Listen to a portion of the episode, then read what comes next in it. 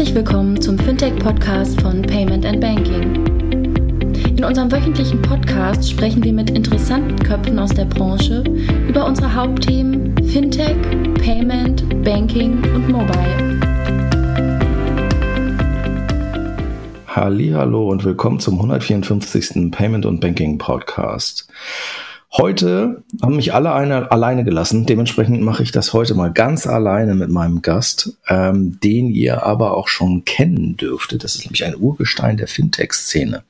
Aber bevor wir loslegen und euch, äh, ich euch äh, erzähle, wer das denn Schönes ist, geht zunächst unser Dank an InnoPay und Concardis für das Sponsoring dieses Podcasts. Wir wollen uns heute unterhalten nur zu zweit, das wird sehr plauschig, zu einem etwas aus der Mode gekommenen Thema, nämlich MPOS, also Kreditkartenakzeptanz am Point of Sale. Dazu habe ich mir Marc Alexander Christ von SumUp eingeladen. Hallo Marc. Hallo Raphael. Na, jetzt klappt das hier auch mit der Technik, unglaublich. Wie geht's dir? Bestens, schöner sonniger August im Mai, äh, Sonntag im Mai. Könnte August im Mai. August im Mai. Man, man merkt, du bist. Weiter. Genau. Marc, möchtest du für alle die Leute, die dich erstaunlicherweise nicht kennen sollten, nochmal drei Takte zu dir sagen? Aber mit Freuden. Ich bin seit 2012 Gründer von SumUp und habe denn äh, das Unternehmen zusammen mit meinem Mitgründer Daniel, der heute CEO ist, gegründet. Davor hatte ich verschiedene Startup-Erfahrungen, äh, unter anderem ein Groupon und ein kleines von Holzbrink gesponsertes äh, Modestartup und bin eigentlich äh, Banker bei Training und habe 2002 nämlich mein Studium abgeschlossen, als diese ganze Startup-Welt einfach nicht existierte. Und da wurde man dann Investmentbanker und ging zu JP Morgan. Du, du, du hast nicht die, die äh, Dotcom-Blase mitgemacht und dachtest, du lernst was Vernünftiges. Ja? Da, war ich kurz, da war ich noch so im Vorstudium und da hat man sich das kurz angeguckt, aber das war schon, da gab es noch keinen keinen keinen Stoff dazu in der Uni. Da war das schon wieder vorbei. Sehr schön.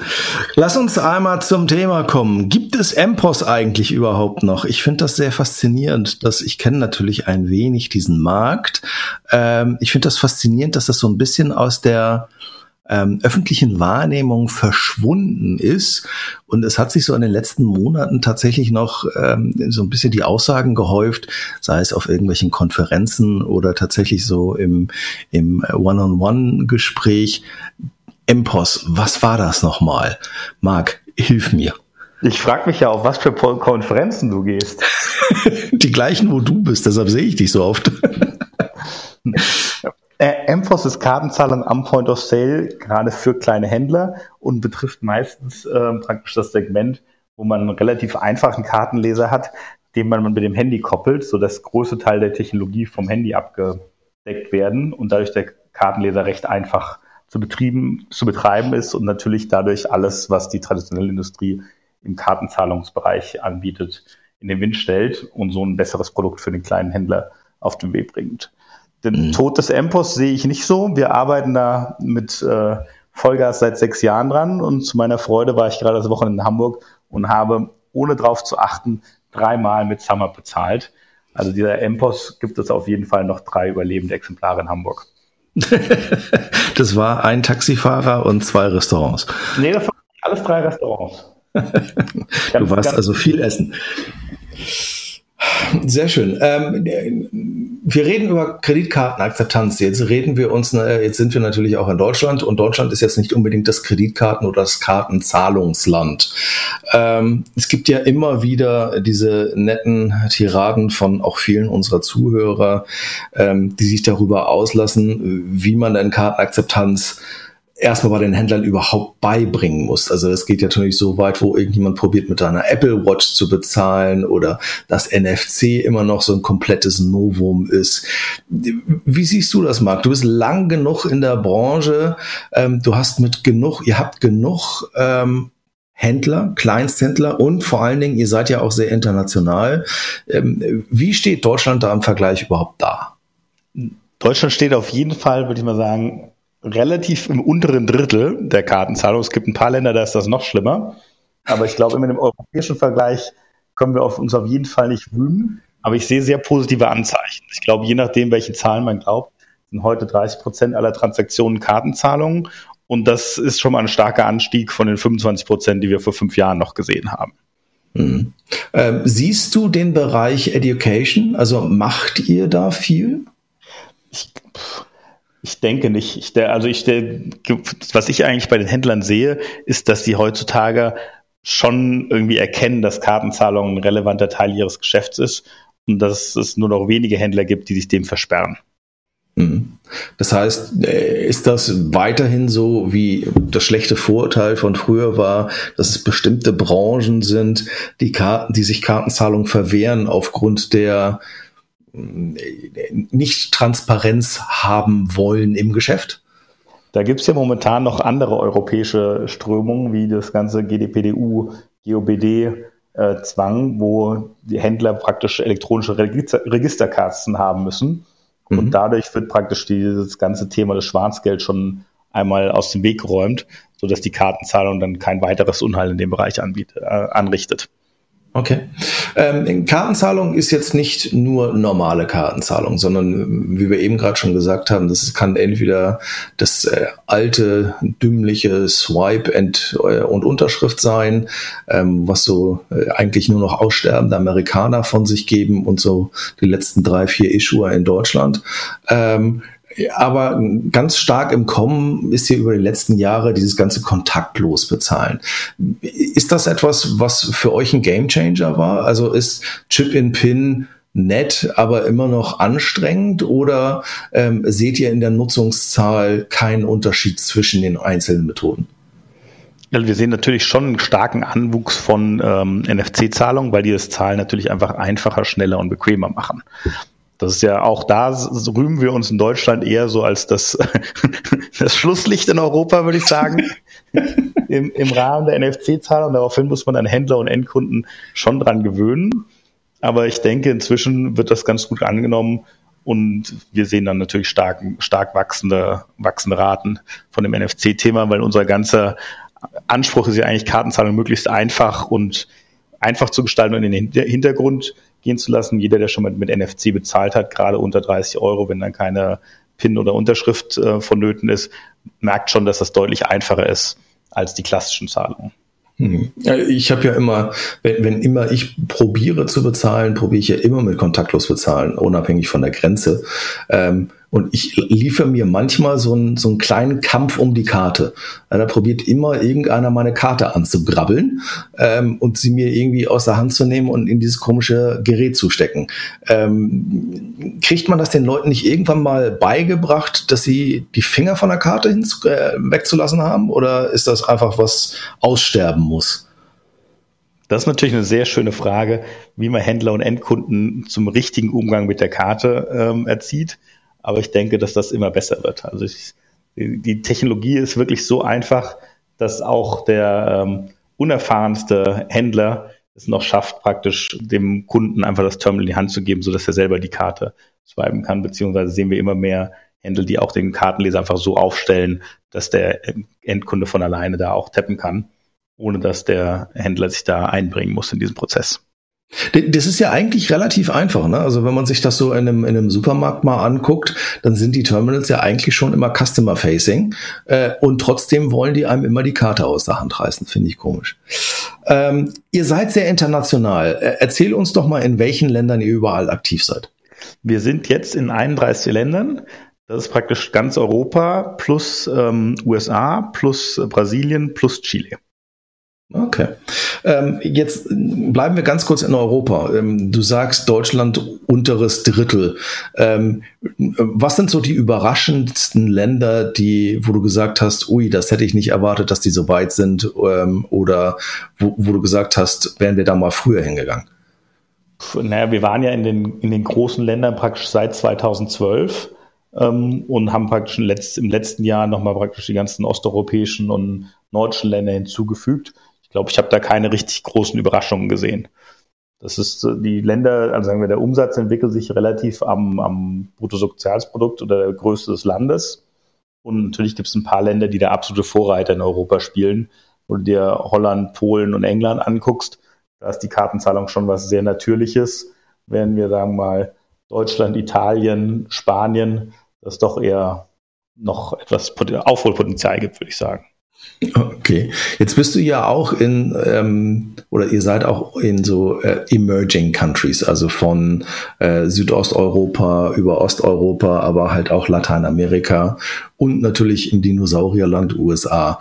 Ähm, was siehst du da als Trends? Was siehst du da als holen die auf, überspringen die irgendetwas?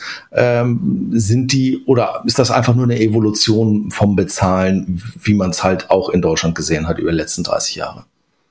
Also der Trend ist praktisch durch alle Märkte gleich, dass Kartenzahlung dann ein sehr relevanter Teil ähm, ist und dass da, die ganzen Karten, Kartenakzeptanzwerte äh, sich verbessern und mehr und mehr mit Karte akzeptiert wird. Was man natürlich in so Ländern wie Polen gesehen hat, die würde ich mal sagen von den etablierten Ländern die spätesten waren. Da hat man schon praktisch sofort äh, Magnetkarten übersprungen und hat sofort auf Chip und glaube ich sofort auch die Terminals sofort NFC-mäßig ausgestattet, so dass das praktisch ein Land ist, wo fast nur mit NFC bezahlt wird und deutlich höhere Kartenzahlungsraten sind als in Nachbarländern, würde ich mal sagen. Mhm. Wenn, wenn, du von Kartenzahlung redest, sprechen wir vermutlich immer erstmal über Kreditkartenzahlung, richtig? Das ist eigentlich gleichgültig. Das ist also in Deutschland haben wir auch noch so EC-Karten. Ähm, Karte ist Karte und da sehe ich sowohl der Händler als auch der Endkunde machen da keinen großen Unterschied mehr und ziehen einfach ein Stück Plastik aus der Tasche und bezahlen mhm. damit. Mhm. Jetzt gab es die, ja, die, die, die, die MIF-Regulierung irgendwann zwei, drei Jahre her, wo, ähm, wo die Kreditkartenentgelte ähm, quasi runtergefallen sind, äh, beziehungsweise stärker reguliert worden sind. Hat sich, hat sich da was geändert in eurem Geschäftsmodell? Habt ihr jetzt plötzlich mehr Anforderungen oder ich nenne es mangels einer besseren Alternative Preisdruck? Also wir haben da einmal praktisch, als die MIF-Regulierung rauskam, 2013 war es schon, die Preise alle durch die Bank weg einmal angepasst und haben von dem, ähm, haben wir uns an einem anderen amerikanischen Player orientiert, 2,75 Prozent auf alle Karten, uns etwas marktgerechter angepasst mit zum Beispiel 1,95 in England und mhm. sind aber praktisch auf dem Niveau recht zufrieden und sehen da auch, dass das praktisch so ein ganz gutes Preisequilibrium ist, um mhm. wieder genug dran verdienen, um den Kunden profitabel äh, zu betreiben und gleichzeitig wenig genug dran verdienen, dass da kein weiterer Preisdruck praktisch in der Größe passiert. Okay. Ähm, jetzt ähm, vielleicht mal ein bisschen mehr Zahlen. Du hast schon gesagt, ihr seid in 31 Ländern aktiv. Ähm, ihr verdient Geld, vermute ich.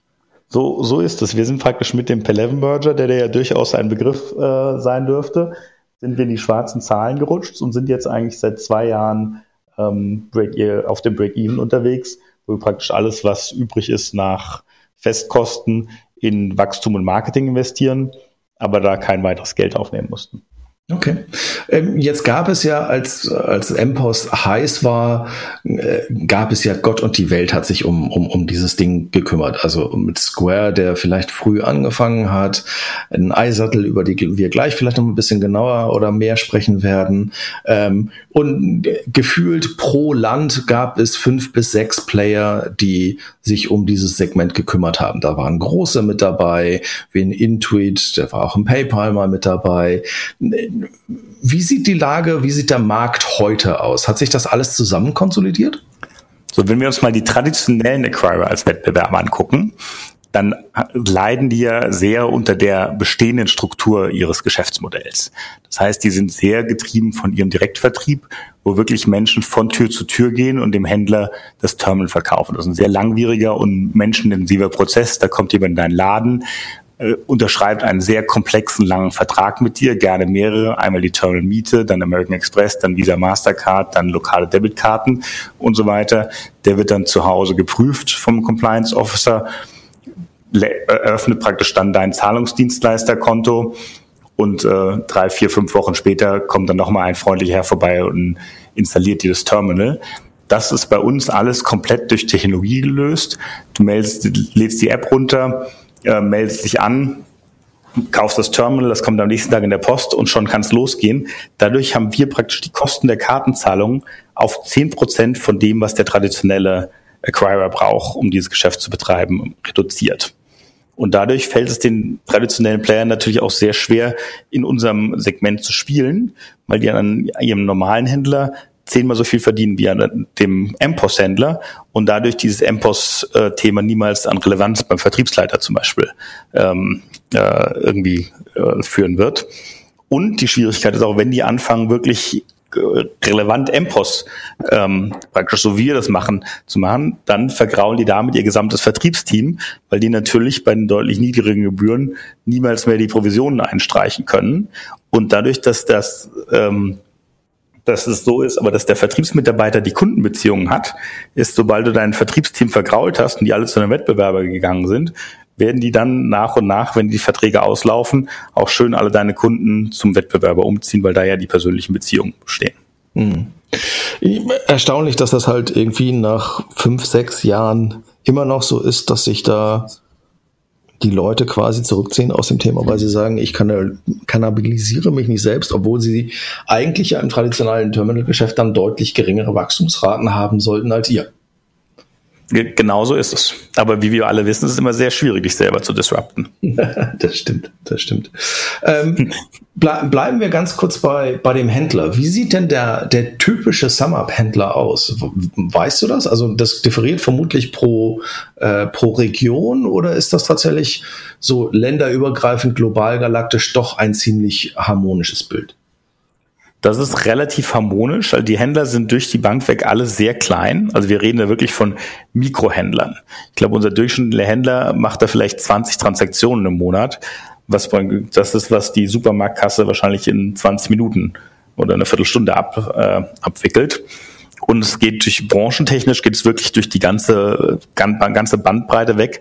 Was natürlich immer gerne als als äh, Beispiel genannt wird, ist der Taxifahrer. Da haben wir auch sechs oder acht Prozent unserer Händler sind Taxifahrer, aber du hast wirklich die ganze Bandbreite von Restaurants, Cafés, Bars über kleine Retailer. Was wir auch viel sehen, ist viel äh, im, äh, alles, alles, was mobil ist, ob das jetzt ähm, irgendwelche Lieferservices sind, aber auch äh, saisonale Sachen wie Festivals, ähm, irgendwelche Events und so weiter. Also da ist die Bandbreite der Händler ist wirklich sehr, sehr, sehr breit. Und ich würde mal sagen, nur ein Drittel bis zur Hälfte hat wirklich einen klassischen physischen Point of Sale, wie du das in so einem Laden erwartest. Und ein Großteil sind einfach andere Kunden, würde ich sagen. Okay. Ähm, jetzt gab es ja zwischendurch auch mal diese mehr von Omnicommerce oder ähm, dass du alle Möglichkeiten haben solltest, also sowohl offline als auch online, als auch, ähm, weiß der Geier was, per Telefon oder Card on File. Ähm, war das eine Phase? War das ein Trend? Ähm, seht ihr das, dass tatsächlich ähm, einer dieser Sachen war ja so etwas wie Quick Checkout im, im, im Laden, also so in einer größeren Hipster-Boutique, wo du dann halt irgendwie ähm, gar nicht mehr zur Kasse laufen musst. Seht ihr diesen Trend noch oder hat sich das im Sande verlaufen? Also ich glaube, der Trend geht auf jeden Fall in diese Richtung. Ich glaube da auch fest dran. Aber es ist schon so, dass äh, Endkunden und Händler lange brauchen, um erzogen zu werden. Und viele der Lösungen, die in diesem Bereich unterwegs sind, noch bei weitem nicht so rausgegoren sind, wie das funktionieren müsste. Es äh, gibt dieses, diesen Vergleich, Omnichannel is wie Teenage Sex. Everybody talks about it, nobody has it. Ja. Ähm, genau so sehe ich das, weil es einfach schon mal relativ komplex ist, auch diese, diese channelübergreifenden Prozesse abzubilden. Diese ganzen Beispiele wie ich habe online was gekauft und bring's im Laden zurück und dann muss der Verkäufer die gleiche Transaktion finden, um äh, die praktisch zu refunden.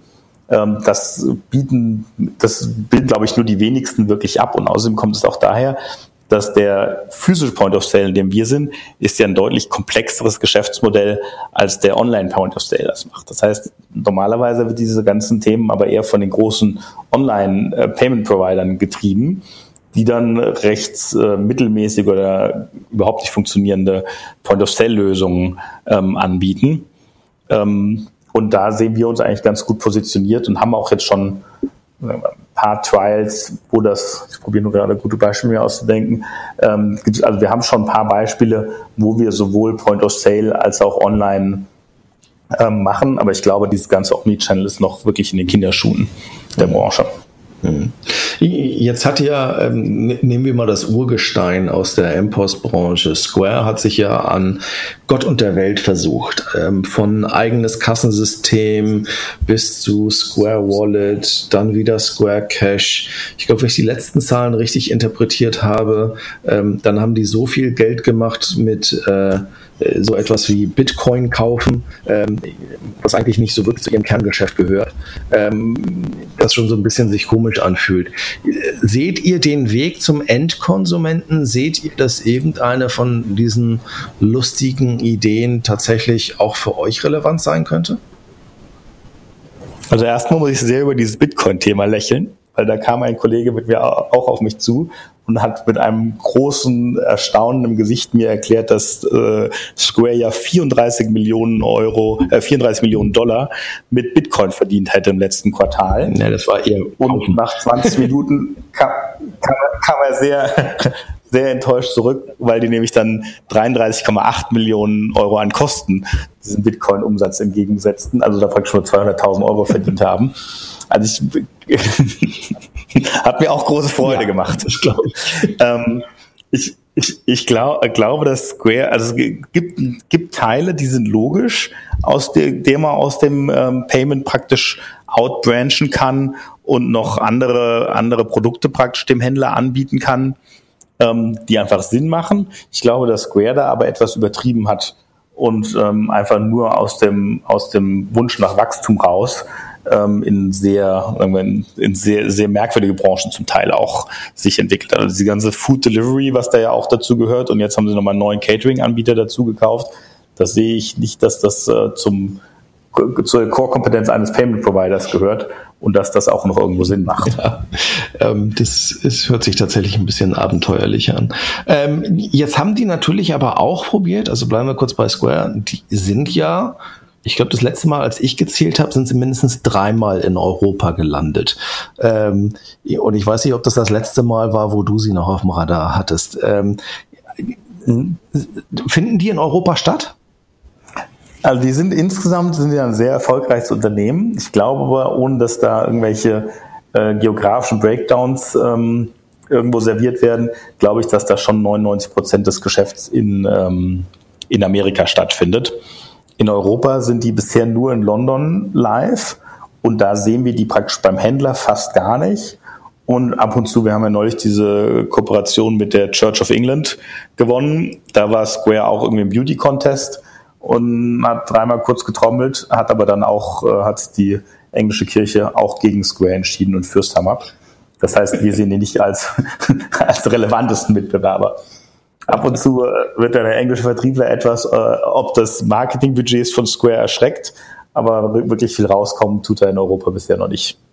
Okay. okay. Seht ihr PayPal noch als Konkurrenz in UK? Null. Okay. Also die sind, irgendwie, die, die, sind irgendwie da und das Produkt gibt's und die sind irgendwo Marktbegleiter, aber die sind nicht aggressiv auf Wachstum oder Kundenakquise. Ja. Jetzt hat ja ähm, einer der anderen Konkurrenten, nämlich unsere ähm, schwedischen Freunde von iSettle, haben ja diese Woche, letzte Woche announced, also diese Woche ist ja noch Sonntag, ähm, dass sie ein IPO machen wollen an der Nasdaq. Klammer mhm. Stockholm. Hört sich ja auch toll an. Ähm, und ich war ein bisschen überrascht und erstaunt. Die haben ja so ein paar Zahlen rausgelassen. Ähm, die machen immer noch kein Geld. So ist es. Also das mit dem Nasdaq hat mich auch sehr überrascht, dass der, äh, der die schwedische Börse auch Nasdaq heißt. ähm, die haben auf jeden Fall einen gewissen Druck von ihren äh, Investoren, äh, Liquidität für die Investoren zu schaffen. Und da ist, glaube ich, der IPO so ein bisschen die Flucht nach vorne. Und da werden wir sehen, wie der sich entwickelt. Und da bin ich sehr neugierig und wir gucken natürlich sehr interessiert drauf, was sich da entwickelt. Ob ich das jetzt wirklich als große Bedrohung sehe, glaube ich jetzt eher nicht. Okay. Äh, ist das eine, du hattest vorhin gesagt, ihr seid profitabel, du hast auch gesagt, dass ihr eigentlich gar kein Geld mehr raisen wollt oder raisen müsst aufgrund der, der Profitabilität des Unternehmens. Ähm, was ist denn der Plan? Ich meine, ihr habt ja auch den einen oder anderen Investor da drin, der vielleicht auch mal sein Geld zurückhaben möchte. Also ist Börsengang schon etwas, was ihr anstrebt? Ich glaube, in der näheren Zukunft sind wir, glaube ich, be deutlich besser aufgestellt ähm, als privates Unternehmen.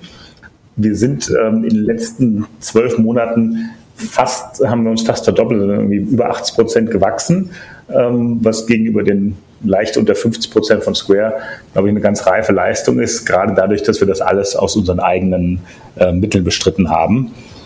Ähm, da, glaube ich, sind wir einfach ganz gut aufgestellt. Okay. Und grö größentechnisch will ich jetzt nicht zu viel verraten, aber da, da liegen wir, glaube ich, auch kurz vor iSettle. Okay. Bei Schick. relevanten KPIs wie Revenue.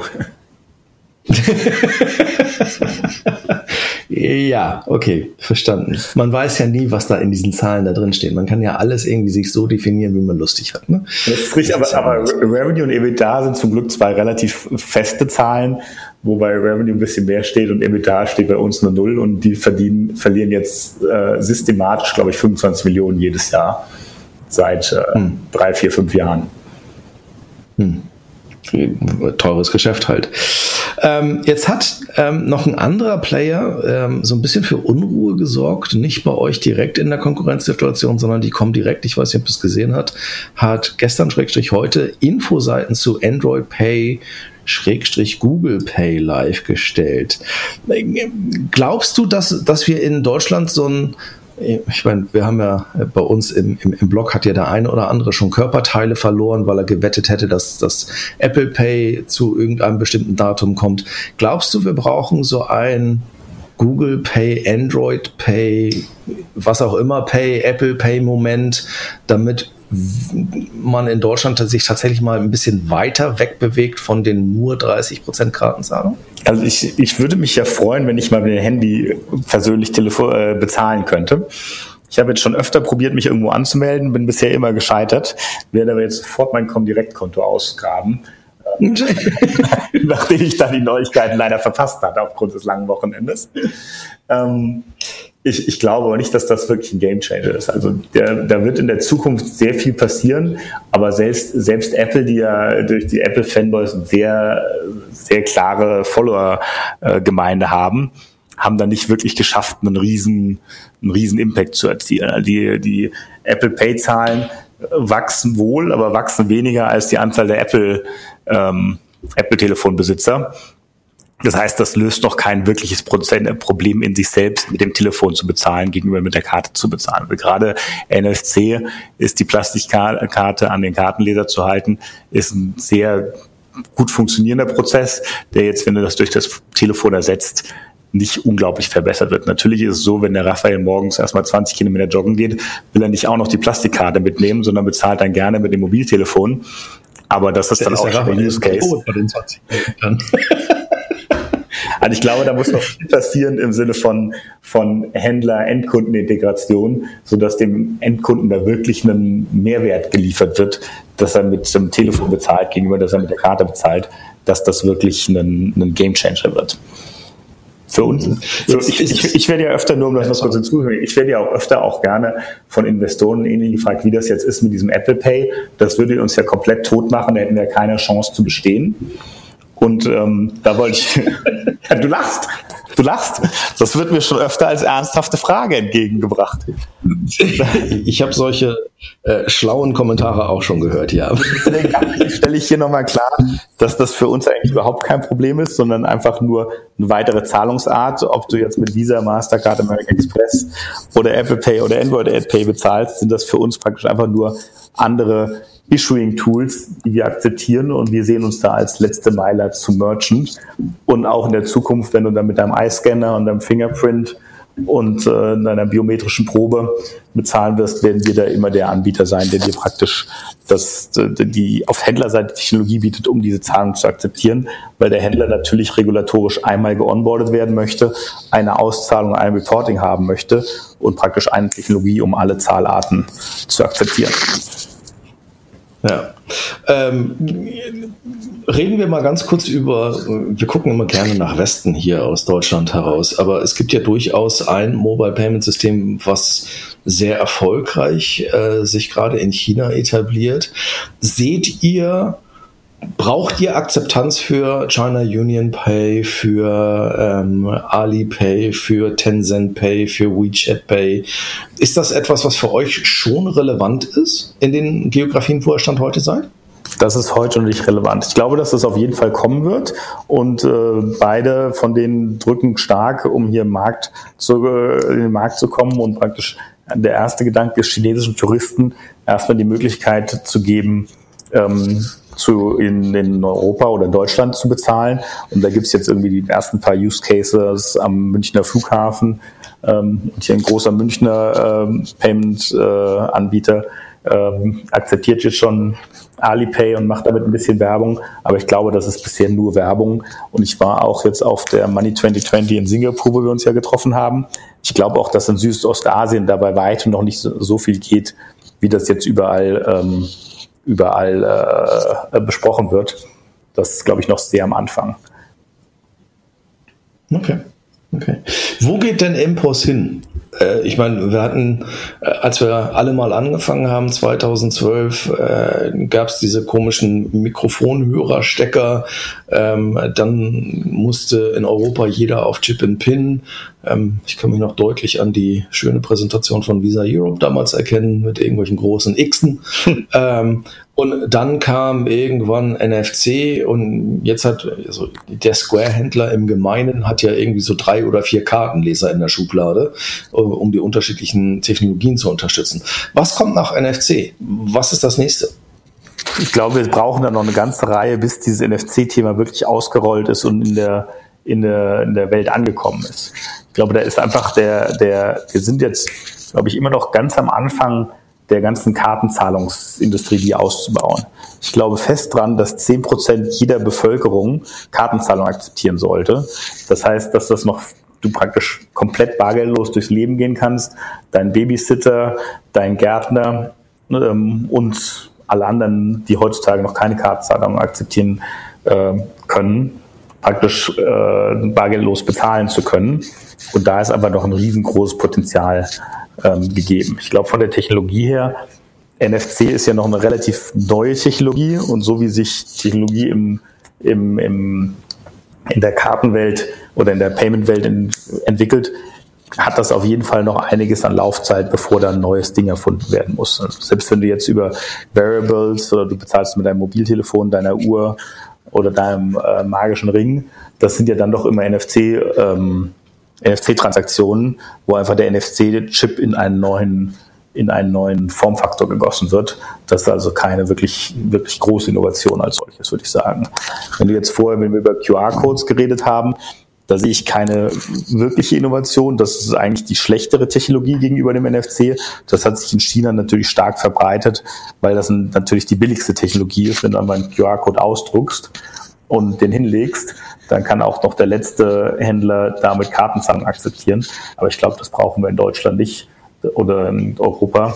Da ist mit NFC einfach die, die, die Infrastruktur gegeben, um praktisch alles, was in, in, in China mit Alipay und Tencent Pay über QR-Codes abgebildet wird, deutlich eleganter mit einem äh, QR-Code, mit einem NFC-Chip abzubilden. Wirkliche Innovation von Alipay und Tencent sind ja nicht eigentlich dieses, das Fotomachen eines QR-Codes, das ist ja eigentlich die, das schlechteste Feature an dem ganzen Produkt, sondern mehr die ganze Integration in dein Social Wallet rein, ähm, wo ja WeChat Pay und Alipay praktisch aus dem von uns Europa bekannten WhatsApp getriggert werden und so eine viel, viel tiefere Integration ähm, zwischen Payment und dem Rest deiner, deines Lebens stattfinden kann. Ob du jetzt Kinokarten kaufen möchtest, wo du dich gerade mit deiner Freundin verabredet hast, oder ein Taxi rufen möchtest oder im Restaurant reservieren möchtest, das wird praktisch alles integriert aus äh, einer Lösung raus gemacht und mit Payment verbunden. Und das ist die wirkliche Innovation, die da stattfindet und nicht der QR-Code. Mhm. Ähm, jetzt gab es ja, wenn ich das richtig gesehen habe, ähm, tatsächlich mal etwas Kleines, Neues in der äh, Regulatorik. Ähm, Pin on Glass, was sehr lange ja verboten war. Also mit Pin on Glass meine ich die PIN-Eingabe auf dem Händlergerät und nicht auf einem wie auch immer gesicherten ähm, Payment Device, mhm.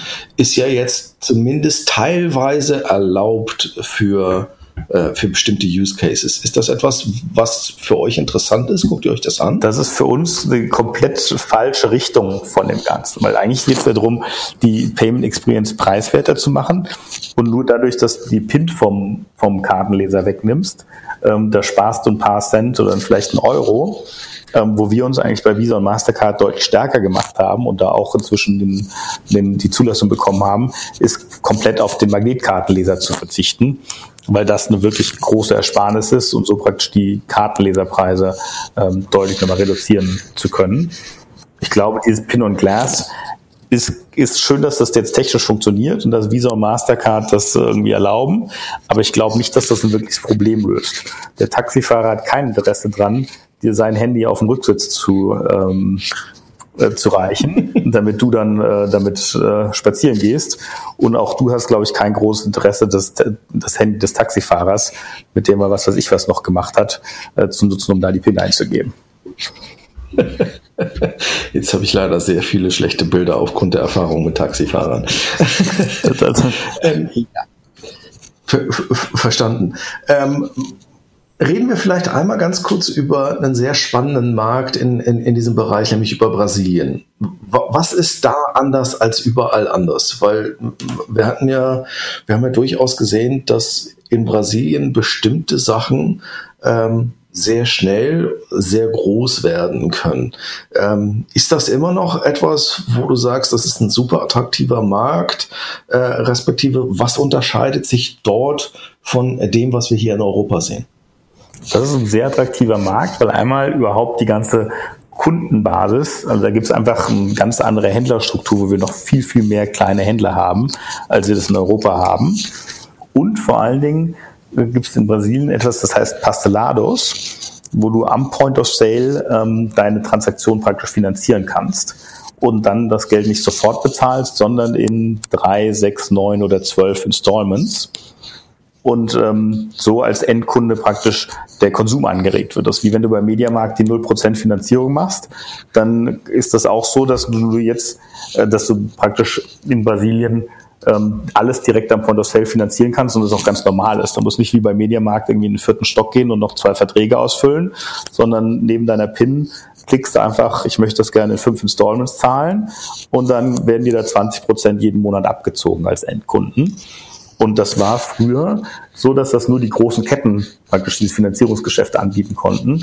Und wir machen es jetzt praktisch auch dem kleinen Händler an der Ecke möglich, mit dem Mediamarkt zu konkurrieren und seinem Kunden es anzubieten. Natürlich hat der kleine Händler nicht das Working Capital, um zu warten, dass die Zahlung jetzt über die nächsten fünf Monate getätigt wird. Und dadurch finanzieren wir das und zahlen das praktisch gegen eine Gebühr dem Händler ähm, schon praktisch heute aus.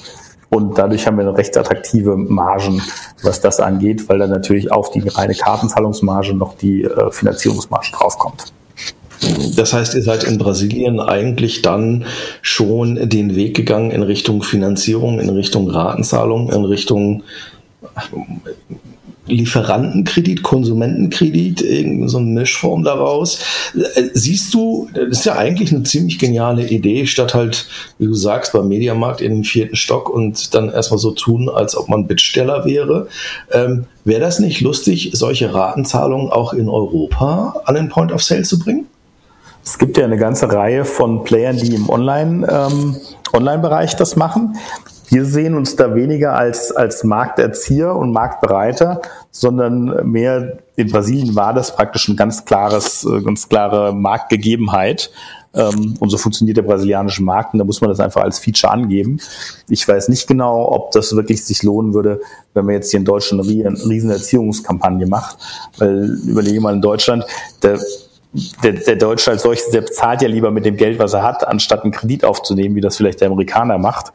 Und du müsst natürlich einen riesen Erziehungsaufwand treiben, um Händlern und Endkunden dieses Produkt schmackhaft zu machen. Und da gibt es sicher eine Handvoll von seinen Händlern, die das gerne nutzen würden. Wenn ich mir zum Beispiel einen kleinen Kaffeemaschinenverkäufer auf der Schönhauser angucke, da passt das einfach ins Konzept. Aber bei einem Großteil unserer Händler, glaube ich, macht das einfach keinen Unterschied. Mhm. Jetzt habt ihr natürlich aber auch Märkte, die ein bisschen, ich sag mal, weiter sind als, als nur der deutsche Markt. Also du hast ja in den USA mit Affirm von dem Max Levchin, dem Ex-PayPal-Mitgründer, ja eigentlich genau das. Der probiert ja sowas ähnliches auch schon sowohl in Online als auch in Point of Sale zu machen. Ist das etwas, was ihr euch pro Land anguckt oder probiert ihr schon eine, ich sag mal, wenigstens kontinentweite Produkt- äh, Roadmap zu haben und zu sagen, das sind die Features, die in Europa Sinn machen, das sind die Features, die mehr für Lateinamerika Sinn machen. Also generell probieren wir unsere Lösung so zu bauen, dass die Features immer für alle Länder Sinn machen.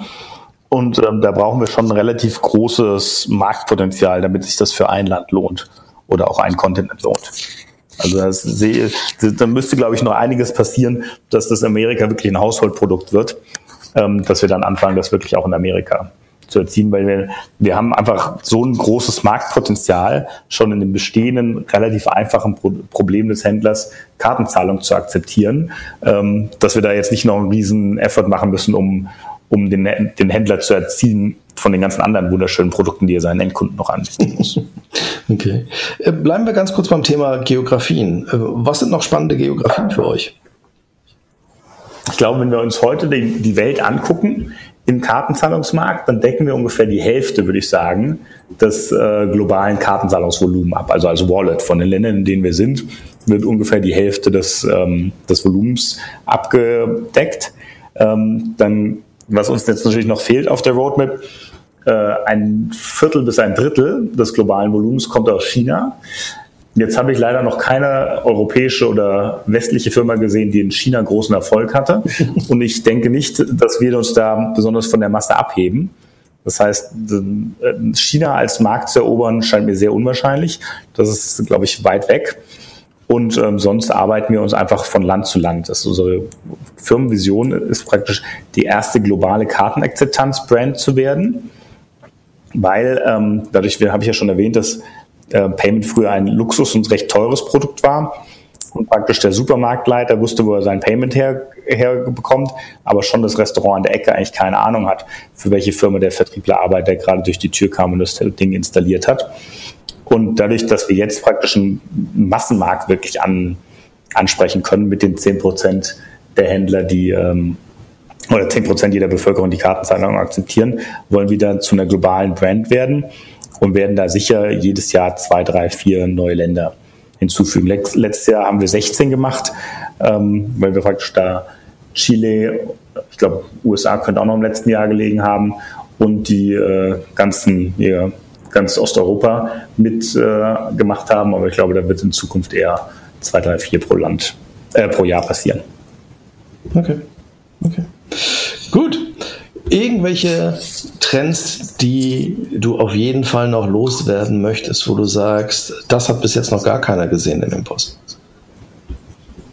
Ich denke, das ist, da, da sind wir nicht mehr ganz, ganz so, äh, wie heißt das, ganz so sensationsgetrieben, würde ich sagen. Wir haben da inzwischen sehr, sehr gut etabliertes Geschäft, gewinnen jeden Tag 2.000, 3.000 neue Händler und ähm, haben da einfach eine soliden Kartenakzeptanz Lösung in unseren 30 Märkten. Da glaube ich, gibt es keine großen Geheimnisse, die ich jetzt noch ähm, offenlegen muss. Okay. Das heißt, wir halten fest, MPOS ist äh, um Gottes Willen nicht tot, sondern eigentlich abseits der großen Schlagzeilen doch für den einen oder anderen ein sehr solides Wachstumsgeschäft mit auch noch gesunden Wachstumsraten. Genauso ist es. Sehr schön. Marc, vielen Dank, dass du dir die Zeit genommen hast, um mit mir über M-Post zu philosophieren und den Zombie wieder zu erleben äh, oder zu erwecken. Den, ähm, Hidden Champion heißt das, nicht Zombie. Raphael. Wortsprache. Ja, ja, ich muss ja, ich muss ja auch mal gegen dich sein. Nein, es hat mir sehr viel Spaß gemacht. Ähm, wir sehen uns sowieso vermutlich, äh, also jeder, der, der, der Marc nicht auf diesen Konferenzen sieht, das ist immer der ähm, dynamische Mann mit der, mit der lustigen Hornbrille, die da rumläuft. Ähm, hast du deine rote eigentlich noch? Ich habe dich lange nicht mehr mit deiner roten Brille gesehen. Ich, ich wechsle regelmäßig. Ja, das ist gemein. also, Marc, vielen Dank für deine Zeit. Ähm, und ich hoffe, es hat unseren Hörern Spaß gebracht und sie verstehen, dass MPOS noch weiterhin da ist und auch weiterhin Kreditkartenakzeptanz für KMUs ein sehr einträgliches Geschäft ist. Vielen In diesem Dank, Sinne. Und Dank ans Team, dass ihr mich eingeladen habt. Immer gerne. Zum Schluss noch einmal, wie immer, der Hinweis, auch dieser Podcast wäre nicht möglich gewesen ohne die tatkräftige Unterstützung von unseren Sponsoren InnoPay und Concardis, denen wir hier auch noch einmal für das Sponsoring dieses Podcasts danken. In diesem Sinne, äh, eine schöne Woche und schönen Tag noch.